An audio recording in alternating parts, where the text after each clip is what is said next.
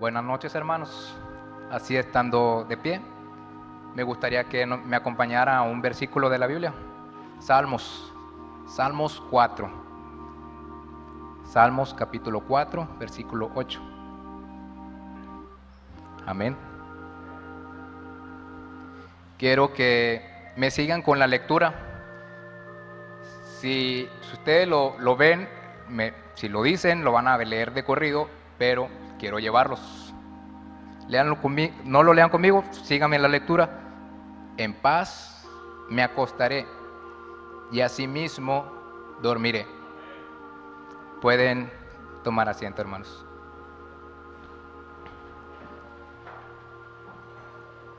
Este mensaje o versículo está encriptado. Y encriptado significa que las palabras sufren cierta transformación por medio de una clave para que sea incomprensible, al menos para la persona que no tenga esa clave. Vamos a tratar de, bueno, vamos a desencriptar ese mensaje y conocer su secreto y conocer que sigue y, y así mismo dormiré. Cada mañana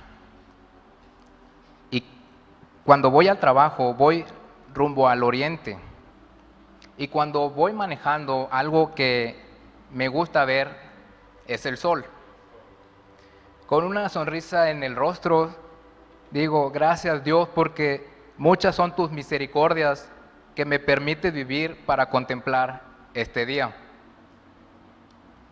Cada mañana y cada día es una nueva oportunidad por parte de Dios oportunidad para vivir, oportunidad para contemplar el día y hacer nuestras cosas, contemplar el día y descubrir cosas que no sabíamos, o curiosidades, como cuando aprendí que hipopotomontrosesquipedaliofobia es el miedo a las palabras largas. Cada día aprendemos algo. Contemplar el día hasta que es perfecto. Dios tiene cuidado de nosotros de principio a fin, de día a noche. Conozco de cierto hermano que sale mucho de la ciudad. En sus estados, ustedes ya lo conocen, publica fotos de nos vamos a y publica y hace mención de lugares como Tamaulipas, Chihuahua, Celaya, y otros tantos. Publica tanto que apenas va como cuando ya se encuentra en el lugar. Pero lo que más me llama la atención es que cuando regresa publica una foto de Monterrey con su cerro de la silla y con un sol a un lado de él y hace mención de ya llegamos. Dios lo ha guardado. Y yo sé que ha de tener muchas historias de cómo o qué cosas ha pasado en el camino y cómo Dios lo ha guardado. Pero el resumen es que Dios ha tenido cuidado de él. Sin embargo, el misterio es mucho más grande que solo nos esté cuidando o que cuida de nosotros el Señor.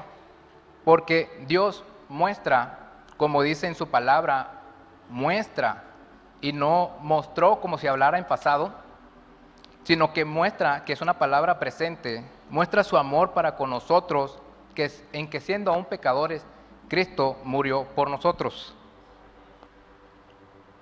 Podemos ver su amor y su misericordia cada día de muchas maneras, y hay que darnos cuenta hasta en los más mínimos detalles. Simplemente podemos que tenemos un techo, que cada día tenemos que desayunar, que comer y que cenar y dar gracias por ello. Porque Él es nuestro proveedor, que cada día, aunque sea pesado, Él nos ayuda a solucionar los problemas si oramos y pedimos su ayuda.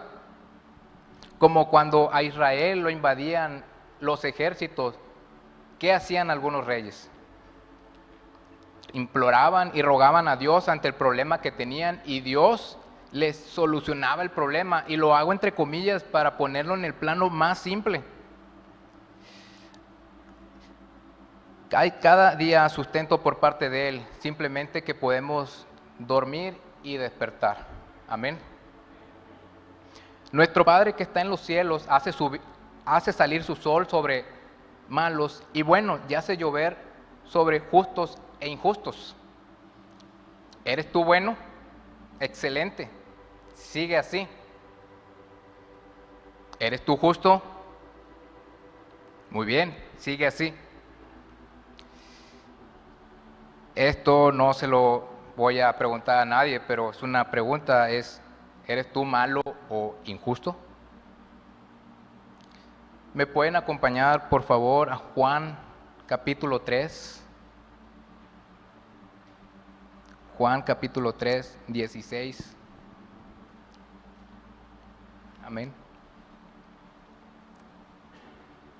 Porque de tal manera amó Dios al mundo que ha dado su Hijo unigénito para que todo aquel que en Él cree no se pierda, mas tenga vida eterna. Porque no envió Dios a su Hijo al mundo para condenar al mundo, sino para que el mundo sea salvo por Él. 19. Y esta es la condenación, que la luz vino al mundo y los hombres amaron más las tinieblas que la luz, porque sus obras eran malas. En Juan 3:16 vemos el versículo más importante de la Biblia y con ese versículo muchos son convertidos. Con ese versículo vemos el gran e inmenso amor de Dios para con nosotros. Pero ¿qué pasa? Que aunque haya luz, Muchos aman las tinieblas y lo leímos. y esta es la condenación, que la luz vino al mundo y los hombres amaron más las tinieblas que la luz porque sus obras eran malas.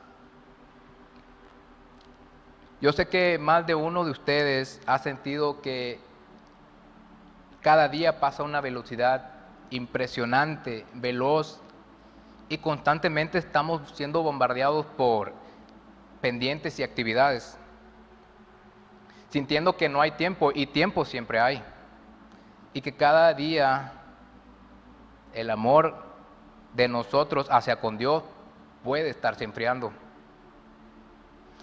No es bueno el camino que estamos tomando. No basta con pensar que Dios cuida de nosotros porque también depende de nosotros este compromiso contraído con el Señor. ¿Y por qué compromiso? Porque desde el nuevo nacimiento confirmamos a nuestro Señor que nuestros caminos no estaban bien, reconocemos nuestros pecados y reconocemos a nuestro Señor Cristo Jesús como nuestro Dios y Salvador. Siempre he visto la epístola a los romanos como una carta al presente. En él se plasma la cruda realidad del hombre que en más de dos mil años no ha cambiado su naturaleza caída. Si quieren, vamos a leerlo. Romanos capítulo 1, el versículo 18. Romanos capítulo 1, 18.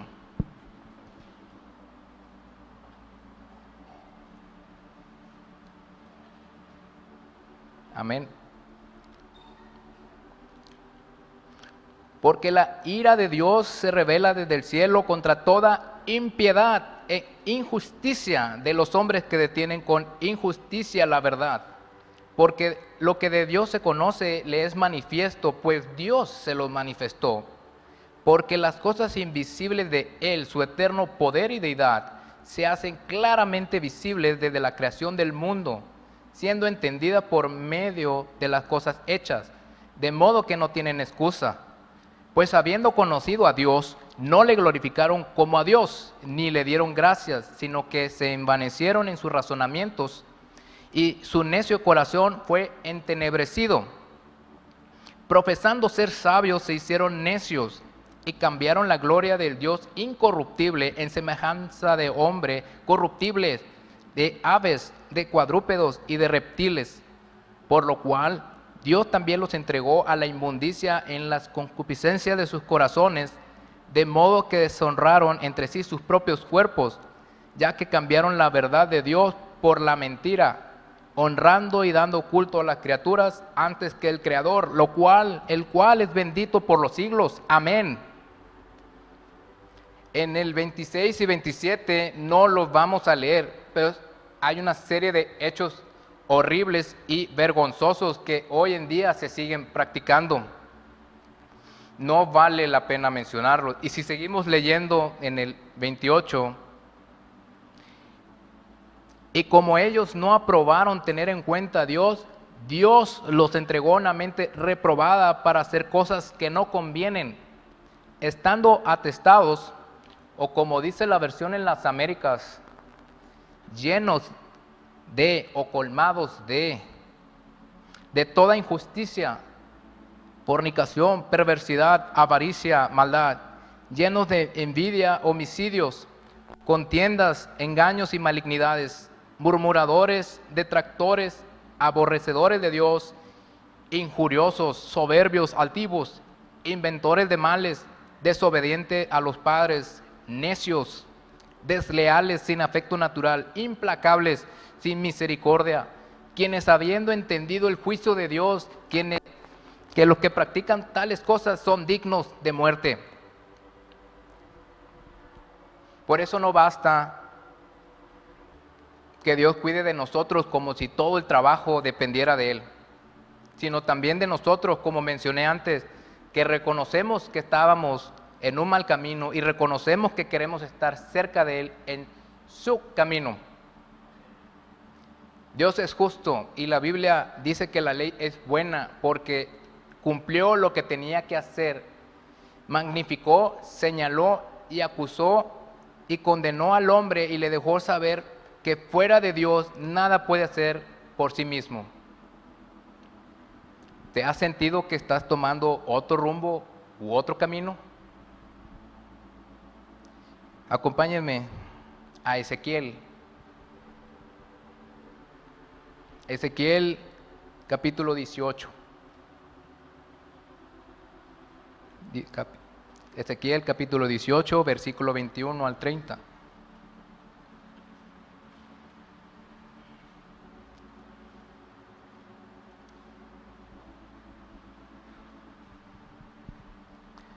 Mas el impío, si se apartare de todos sus pecados que hizo y guardare todos mis estatutos, estatutos e hiciere según el derecho y la justicia, de cierto vivirá, no morirá. Todas las transgresiones que cometió no le serán recordadas. En su justicia que hizo vivirá. ¿Quiero yo la muerte del impío? Dice Jehová el Señor. El Señor no espera que nadie se separe o se aparte del camino. Quiere que cada uno de nosotros sigamos su camino. Muestra su amor al no querer la muerte del impío que hizo justicia y cumple los estatutos del Señor. Nosotros que estamos en su camino debemos seguir practicando justicia cada día, para que Dios resplandezca su rostro sobre nosotros y veamos que su misericordia para con nosotros es cada día. Tenemos otro versículo en Isaías, Isaías 64. ¿Me acompañan, por favor? Isaías 64, versículo 5.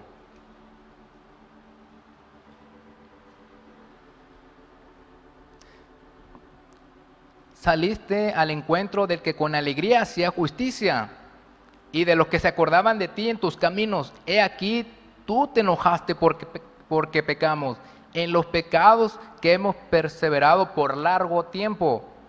¿Podremos acaso ser salvos? Pero nuevamente el Señor nos pregunta, ¿quiero yo tu muerte? Fíjense que el Señor nos da una clave sencilla y si seguimos leyendo en Ezequiel,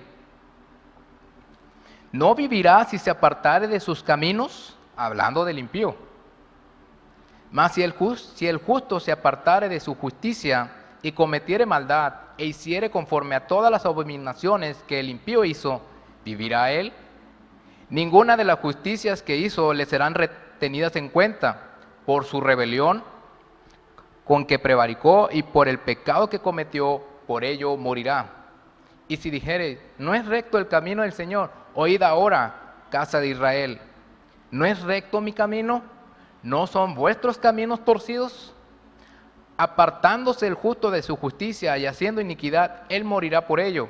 Y por la, por la iniquidad que hizo, morirá. Y apartándose el impío de su impiedad que hizo, y haciendo según el derecho y la justicia, hará vivir su alma.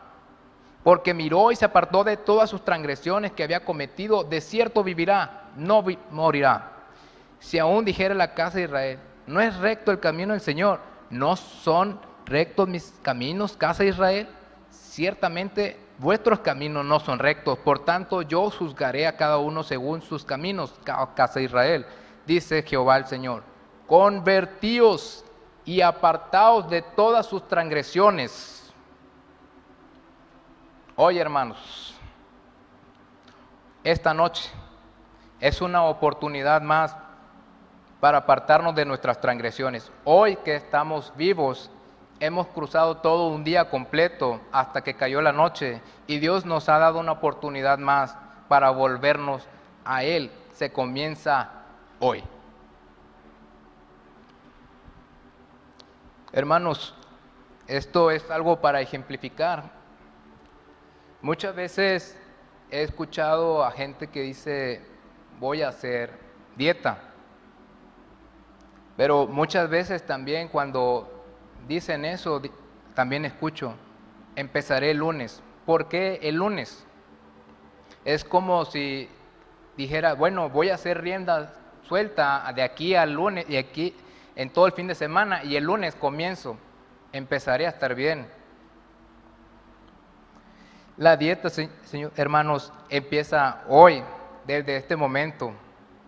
Si esta noche sales y vas a cenar, comienza desde hoy.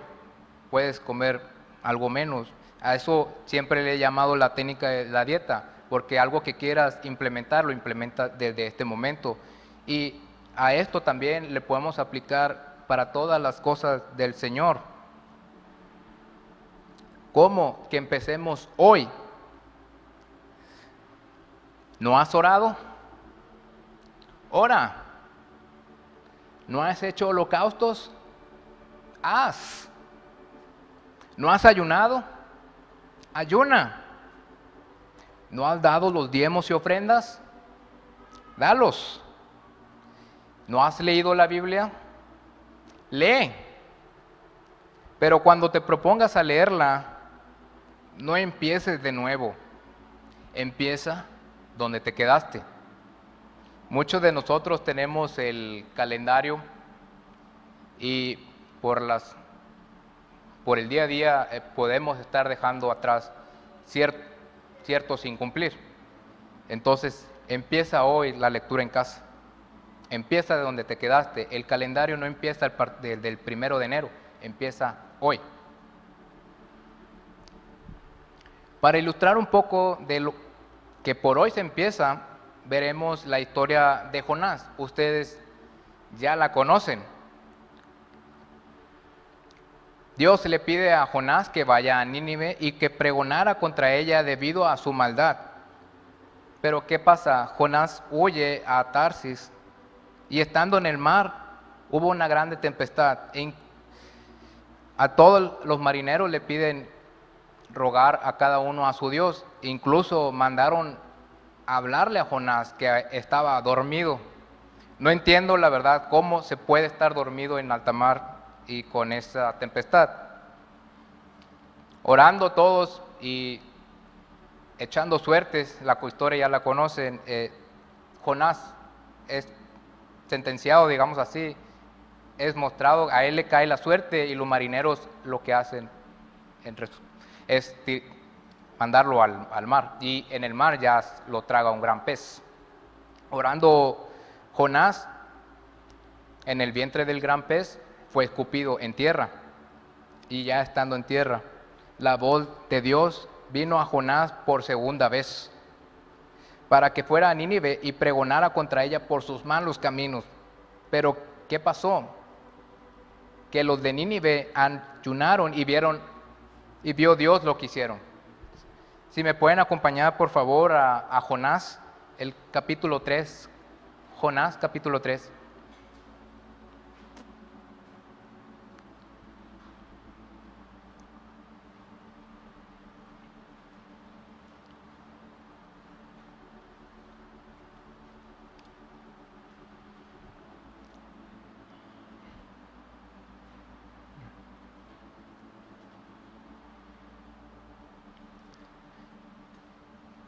Y se levantó Jonás y fue a Nínive conforme a la palabra de Jehová. Y era Nínive ciudad grande en extremo de tres días de camino. Y comenzó Jonás a entrar por la ciudad camino de un día y predicaba diciendo, de aquí a cuarenta días Nínive será destruida.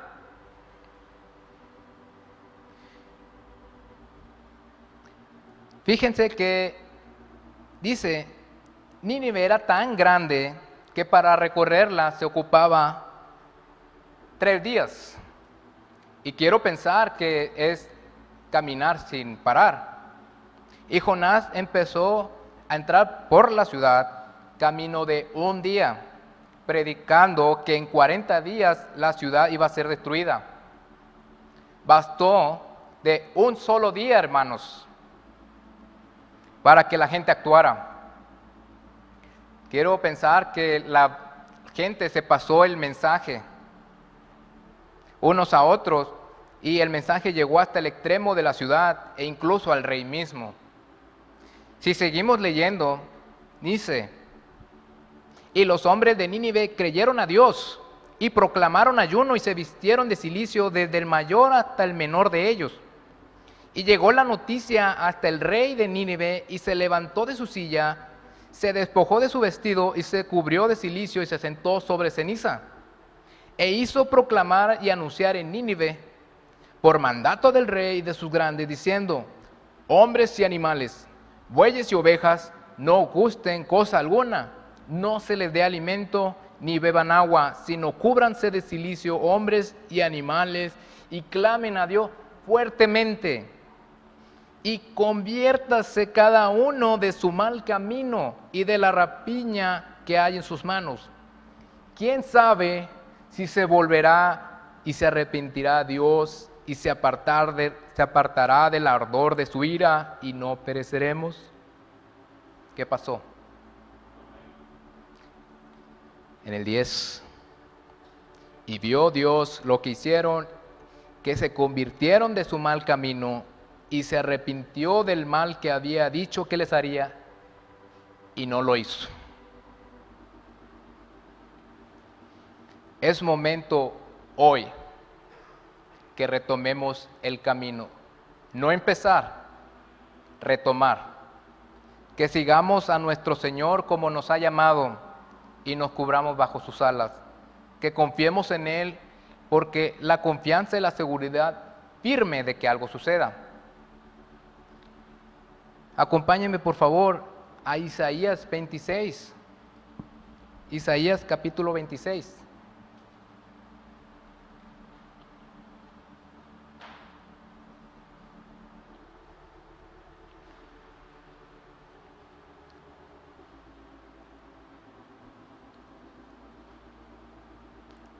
Dice, en aquel día cantarán este cántico en tierra de Judá Fuerte ciudad tenemos, salvación puso Dios por muros y antemuros. Abrir las puertas y entrará la gente justa, guardadora de verdades.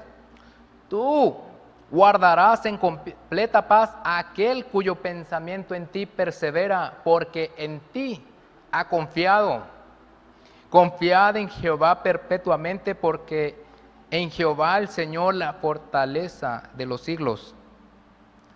El camino del justo es rectitud. Tú que eres recto, pesas el camino del justo. También en el camino de tus juicios, oh Jehová, te hemos esperado. Tu nombre y tu memoria son el deseo de nuestra alma. Con mi alma te he deseado en la noche, y en tanto que me dure el espíritu dentro de mí, madrugaré a buscarte. Porque luego que hay juicios tuyos en la tierra, los moradores del mundo aprenden justicia. Y en tanto que me dure el espíritu dentro de mí, madrugaré a buscarte. Os animo, hermanos, a que cada día hagamos el holocausto continuo y busquemos a nuestro Dios. Que le pidamos que se haga su voluntad primeramente, porque Él es el Rey y de Él son todas las cosas. Y luego pidamos por nuestro prójimo para que se cumpla lo que dice en la Escritura. Primero amar al Señor y a nuestro prójimo. Pidámosle su misericordia diaria y que su luz resplandezca sobre nosotros y que con confianza nuestro Dios vivamos cada día. Amén. Ya para pasar el, esto al hermano pastor, antes Quisiéramos, quisiera que, me acompañaran nuevamente a Salmos 4, 8. Salmos capítulo 4, versículo 8. Porque estaba encriptado, está, vimos que la, el mensaje estaba oculto y necesitábamos revelar ese secreto que había en todo ese mensaje. Ahora sí, con entendimiento, leámoslos todos juntos. En paz me acostaré y asimismo dormiré, porque solo tú, Jehová, me haces vivir confiado. Amén.